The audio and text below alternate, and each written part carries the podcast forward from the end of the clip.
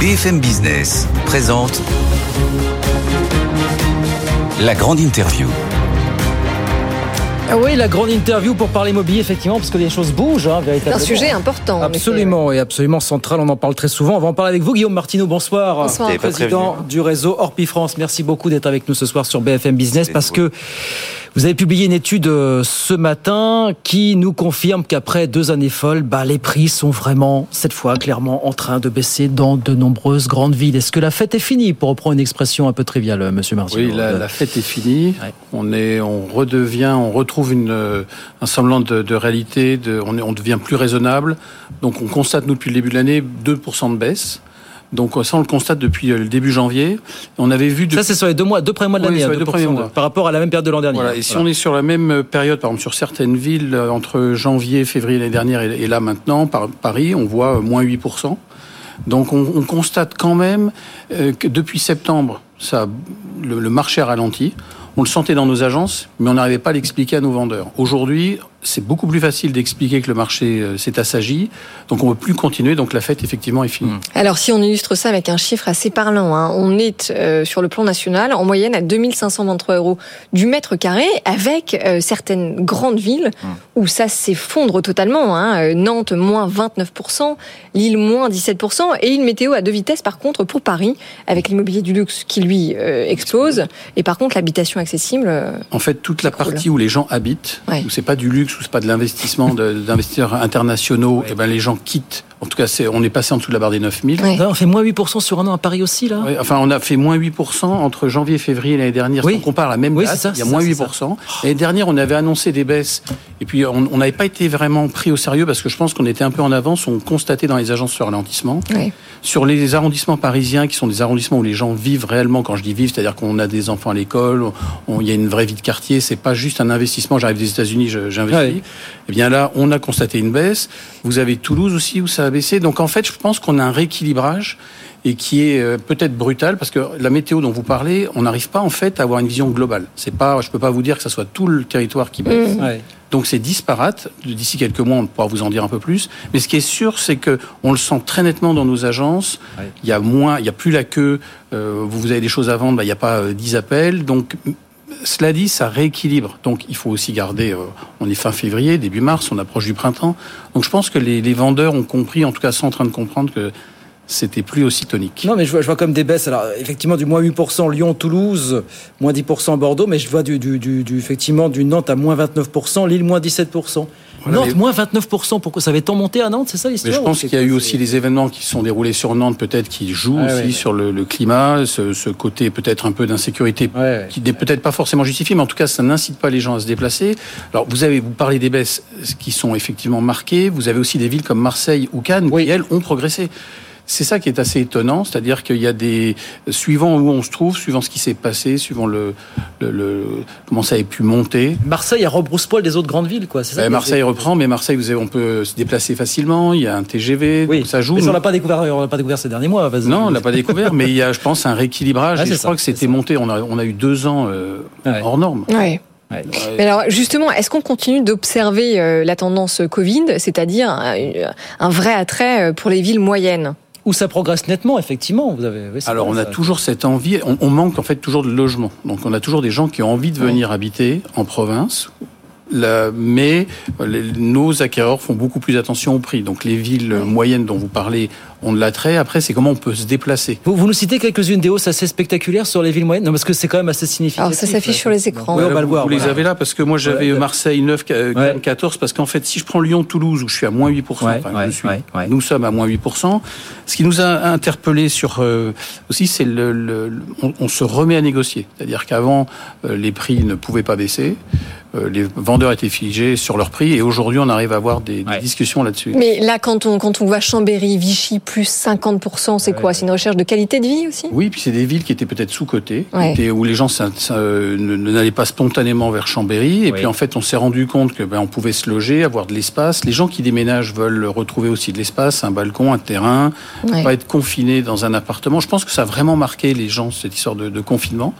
Et puis vous avez aussi le télétravail qui fait qu'on peut se déplacer euh, beaucoup plus facilement, on peut travailler ailleurs. Donc ces villes qui peut-être parfois souffrent aussi de, de gares qui sont pas forcément bien desservies ou d'aéroports, oui, eh bien, on peut tout de même y habiter et travailler. Donc les maires ont fait des efforts.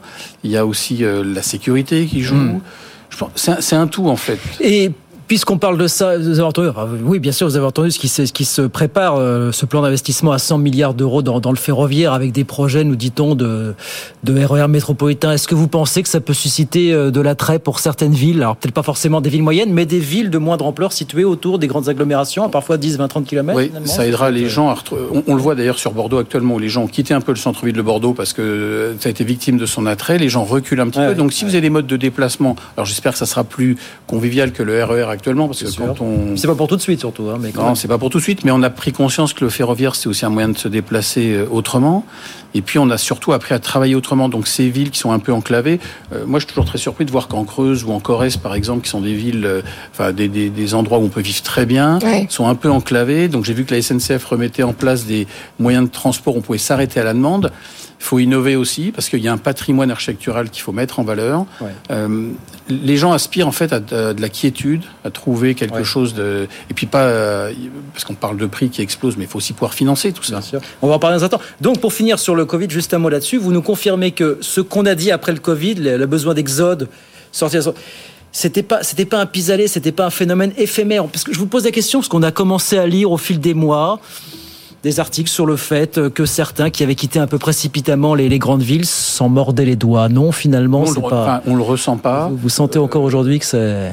Non, mais on, pense, enfin, on, le constate. On a beaucoup plus de gens qui cherchent à venir habiter dans ces petites villes de province que de repartir. Donc le côté, mm. euh, je suis venu, j'ai vu, et puis finalement je me suis pas plus, je suis reparti. non, on le vit pas. Il y a un changement profond d'attitude. Vous prenez les, les jeunes, enfin plus jeunes que moi en tout cas, le rapport au travail, le rapport à l'habitation n'est plus le même. Donc on a envie de se poser c'est pas forcément de faire un coût immobilier, c'est juste comment je vais vivre, comment je vais élever ma famille. Donc, euh, par contre, depuis deux ans, les prix étaient vraiment devenus eh très hauts.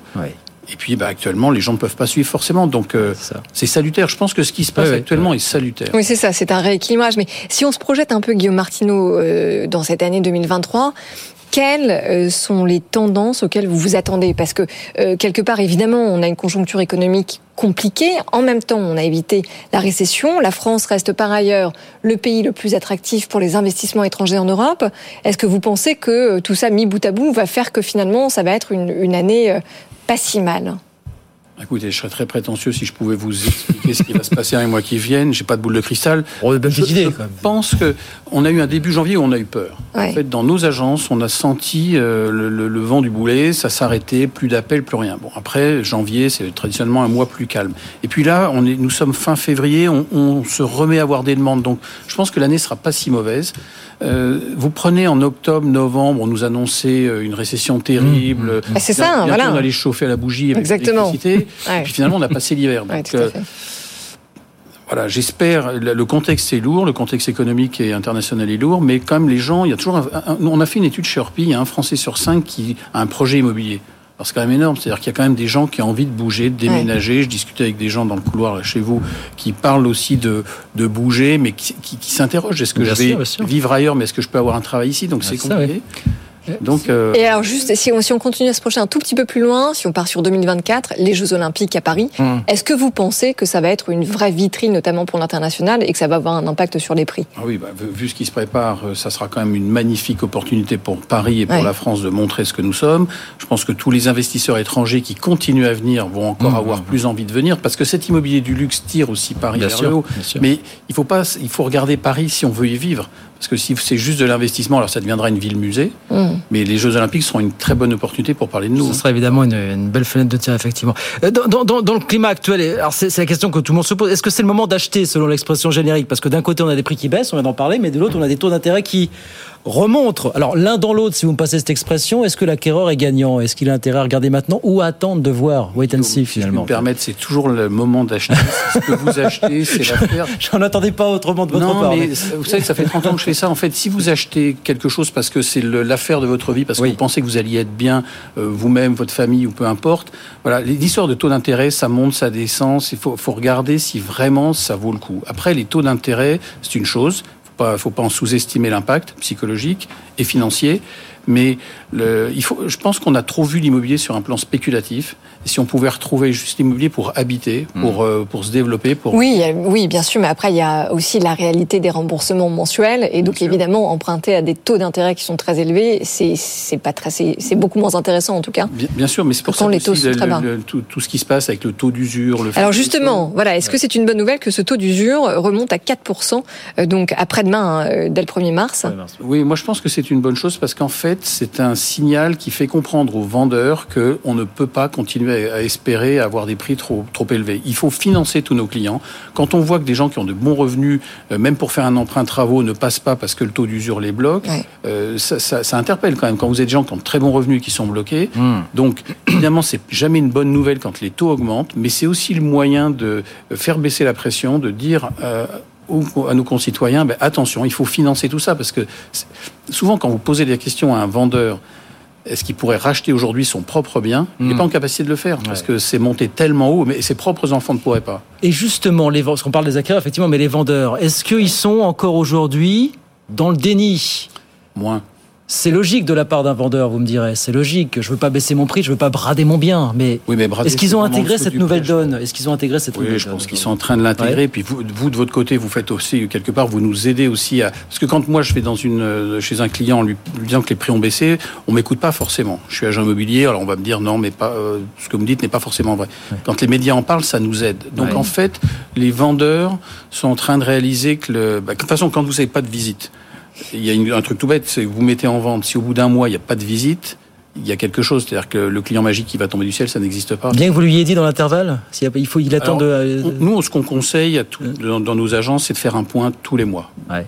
Le plus souvent possible, bien sûr, mais au bout d'un mois, on a quand même du recul. Quand vous n'avez amené personne pendant un mois, c'est qu'il se passe quelque chose, hormis l'hiver. C'est pour ça que là, fin février, on, on, ressent le mouvement, ça rebouge. Ce sera intéressant de voir d'ici deux mois avec l'impact des taux d'intérêt du mmh. d'usure. Oui, oui. Mais les vendeurs écoutent un peu plus quand même. Alors justement, est-ce que euh, par rapport au fait que les vendeurs écoutent un peu plus, est-ce que ça a un impact sur les délais de négociation? Eh bien, ça a un délai si le vendeur est raisonnable. Si le vendeur écoute pas ça. non, mais ça... dans les faits, qu'est-ce que vous voyez aujourd'hui? Dans les faits, en fait, on, on est à, à 96 jours chez Orpi. C'est ouais. à peu près le délai moyen sur un mandat exclusif. Donc, euh, ça a un impact. En tout cas, ça, on, on peut aller plus vite et ils acceptent plus rapidement une légère baisse si c'est justifié. Mmh. Nos vendeurs euh, ont, ouais. ont, changé. En tout cas, ce qui est euh, manifeste, c'est qu'on est plus tout comme en septembre, où là on a souffert, septembre-décembre, on expliquait les choses aux vendeurs, mmh. ils n'écoutaient pas vraiment. Et puis maintenant, ben voilà, l'accumulation de tout ce qui se passe à droite à gauche. Mais c'est là aussi, vous aviez déjà eu cette formule, il y a, vous étiez venu nous voir il y a deux mois, ici même, vous aviez eu cette formule de on recommence à faire notre job. Et eh bien là, ça y est, on ce le Ce qui n'était plus le cas. Ça veut dire quoi en fait? Ça veut dire... Eh bien, c'est-à-dire que vous m'appeliez, vous me disiez, Guillaume, moi, parce que euh, moi j'en veux tel prix, j'avais même pas le temps de discuter avec vous. Le prix était sûr, vous étiez sûr ouais. de votre prix. Ouais. Aujourd'hui, refaire notre métier, c'est pouvoir justifier pourquoi on pense que ça vaut tel prix, qu'est-ce qui s'est vendu à côté, qu'est-ce qui est sur le marché? Donc refaire son métier, c'est d'être cohérent, c'est de pouvoir croiser son vendeur, son acquéreur, ouais. sainement de pas euh, survendre, mais juste de vendre au bon prix, au prix du marché. Parce que c'est toujours pareil, quand on dit que j'ai acheté il y a deux ans, je l'ai acheté trop cher ou pas assez cher, vous l'avez acheté à un moment, ça reprend la discussion qu'on avait, vous me demandiez si c'était le moment d'acheter, quand vous achetez, il faut que ce que vous achetiez soit quelque chose de, de justifié. Ouais, ouais. un, un, mot peut-être sur ce qui est entré en vigueur au 1er janvier dernier, l'interdiction de relouer en l'état certaines passoires thermiques. Est-ce que ça ne va pas finalement mettre un peu plus de, de tension qu'il n'y a déjà sur le marché locatif? Alors, ça ne nous aide pas vraiment sur le. Il y a une tension effectivement. La loi climat et résilience est une mmh. bonne loi. Ouais. Par contre, elle nous, elle pénalise un peu parce qu'elle est arrivée un peu brutalement. Le temps que tout le monde comprenne comment faire les travaux, euh, il y a déjà, on a des difficultés à avoir des biens à louer. Mmh. Donc, ça n'aide pas. Même si je reste persuadé qu'à terme, ça sera une bonne chose pour nos euh, clients, pour nos concitoyens, parce que d'avoir des logements décents, c'est important. Mmh. Mais c'est arrivé un peu, c'est un peu brouillon, et on a du mal à s'y retrouver. Mais est-ce que vous avez vu là, parce que certains articles l'ont décrit, vous allez nous confirmer, euh, que vous avez vu à l'approche du 31 décembre euh, des vendeurs essayer de se débarrasser en catastrophe de, de, de ces biens-là, justement Ou est-ce Oui. que le mouvement, est-ce que c'est quelque chose que vous observez encore maintenant, euh, quelques semaines après l'entrée en vigueur de ce Non, mais on a par contre plus d'acquéreurs qui cherchent à acheter des passoires thermiques en nous disant voilà, j'aimerais faire un coup, Ouais. pouvoir acheter quelque chose Ah, de moins ça, ouais. cher parce que je peux négocier plus facilement.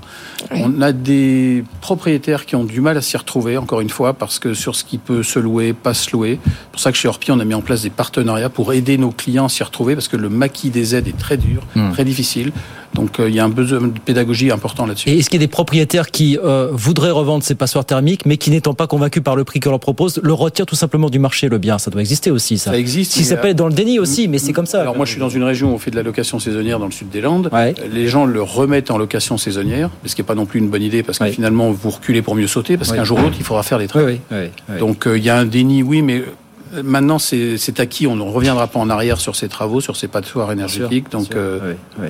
Mais vous parliez là de, du, du maquis des outils existants. Comment est-ce qu'on peut encourager aujourd'hui les gens à s'emparer en effet de ce qui existe? Je pense notamment à ma prime Rénov, euh, qui n'est pas un énorme succès. Euh, Ça passe par quoi? Qu'est-ce que vous dites à, vos- à vos clients? De la pédagogie. Pédagogie. Ça passe par euh, sortir d'un langage technocratique parce que même les professionnels n'arrivent pas forcément à l'expliquer. Si je dois vous expliquer ma prime Rénov ce soir, je préfère fuir en courant très vite en espérant que l'interview s'arrête. Non, non, on a envie que vous restiez. Ma prime rénov, c'est une bonne chose, mais je pense que nos hommes politiques, quels qu'ils soient, ont besoin de se reconnecter au terrain, de remettre les pieds euh, sur terre un peu et d'expliquer aux gens simplement comment ça marche.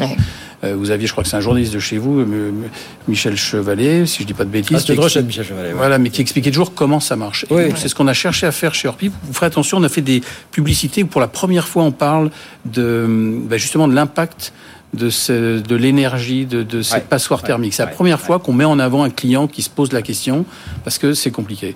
Donc, on encourage nos conseillers, on fait des webinaires réguliers pour leur apprendre Ouais. à expliquer. Il y a des sociétés qui vous aident aujourd'hui à euh, répertorier des sociétés, enfin des entreprises en région qui sont capables de vous accompagner. Et je pense que ma prime rénov aujourd'hui, c'est c'est pas le tout de jeter un, des, des mesures en disant chèque et des chèques et de l'argent comme ça. rénover, on va vous donner de l'argent comme ça. Euh, Oui, ça marchera pas. un peu de pédagogie, je pense que c'est ça qui un nous peu de aidera pédagogie. simplement. Non, mais c'est ça. Alors, il reste une grosse minute, mais je voudrais juste te rappeler, enfin, vous le dites, on, recommence à faire notre métier. Je, je... Ça vous a marqué ça? Oui, ça m'a marqué parce que je trouve que c'est intéressant et puis ça, ça bat un peu les idées reçues aussi sur le métier d'agent immobilier et sur ces nouvelles formes d'agences qui apparaissent de plus en plus aujourd'hui, plus virtuelles. Voilà. Et comment est-ce que vous les regardez ces nouveaux concurrents? Vous dites non euh, Si je vous fais une réponse politiquement correcte, je vous dirais que je les regarde, je les observe. Par contre, ce que j'observe depuis 2-3 mois, c'est que j'ai beaucoup de conseillers de ces agences-là qui reviennent vers nos agences. C'est pas vrai. Qu'ils appelaient, euh, je pense un peu ironiquement, agences vitrées, un peu les, Les disrupteurs. oui, enfin ils nous regardaient un peu comme des, comme des, Des dinosaures. j'allais pas dire les agences de papa, c'est pas le cas. Des mais en fait, dinosaures, des dinosaures. voilà, des dinosaures. Et en fait, ils sont en train de se rendre compte que bien humainement, on existe. On a des bureaux avec des gens qui sont là, qui reçoivent nos clients. On peut, je crois qu'il y a besoin de remettre de l'humanité dans l'immobilier parce que le tout digital. Oui, plafonner certains tarifs, hein, c'est aussi la promesse. Hein. Oui, c'est, oui, c'est une promesse. Oui. Après, il faut regarder, les promesses n'engagent que ceux qui y croient. Mais je crois qu'il y a le, le métier d'agent immobilier, c'est un vrai métier. Il faut Ouais. des compétences juridiques, il faut savoir euh, faire de la visite virtuelle, il Ouais. faut savoir reconnaître. C'est pas si simple. Ouvrir une porte, c'est pas couvrir une porte. Absolument. Et euh, moi, je suis content quand je vois nos jeunes conseillers qui peuvent enfin expliquer ce qu'ils font, justifier juridiquement leurs honoraires, justifier pourquoi ça vaut tel prix. Et après, il y a de la place pour tout le monde. On va chercher là, les agents Oui, on recrute bien sûr, on cherche à recruter. On manque de, on manque de, de monde dans nos agences parce qu'en fait, on a beaucoup de demandes. C'est un métier qui attire, mais c'est un métier aussi de marathonien. Il faut regarder sur la durée. C'est pas juste euh, Ouais. euh, côté show-off, mais c'est un beau métier. Je pense qu'on sauve pas des vies, mais par contre, on loge des gens qui sauvent des vies. Et c'est important, Ouais. évidemment. Et qu'est-ce que vos agents, justement, euh, conseillent à vos clients? Qu'est-ce qu'il faut regarder à la loupe quand on veut acquérir? Est-ce qu'il faut se concentrer sur les taux d'intérêt? Est-ce qu'il faut se concentrer sur la valeur euh, du logement? Sur les conditions d'acquisition? Est-ce que c'est un mix? Déjà, il faut regarder si vous, comment vous vous y projetez, comment vous voyez votre vie euh, dedans. Après, la- les taux d'intérêt ou les prix, on peut toujours négocier quelque chose, mais comment vous voyez évoluer Quelle est la, la situation de votre famille ou de vous-même, votre lieu de travail tra- Est-ce que vous avez besoin d'internet ou pas? Donc, en fait, je crois qu'il faut regarder l'immobilier comme un endroit où on vit, on s'épanouit, et pas uniquement spéculatif. Bien Bien sûr. sûr que ça joue, mais n'oublions pas que ce soir, nous tous les trois, on doit dormir quelque part. Absolument. Donc, euh, comment y dormir et dans de bonnes conditions C'est souvent Rendez-vous dans les agences Orpi pour souvent continuer la discussion. l'achat d'une vie. Absolument. Merci beaucoup, Guillaume Martineau. Merci. Merci de passer nous voir ce soir, le président d'Orpi France avec nous ce soir sur BFM Business. Merci beaucoup, à très vite.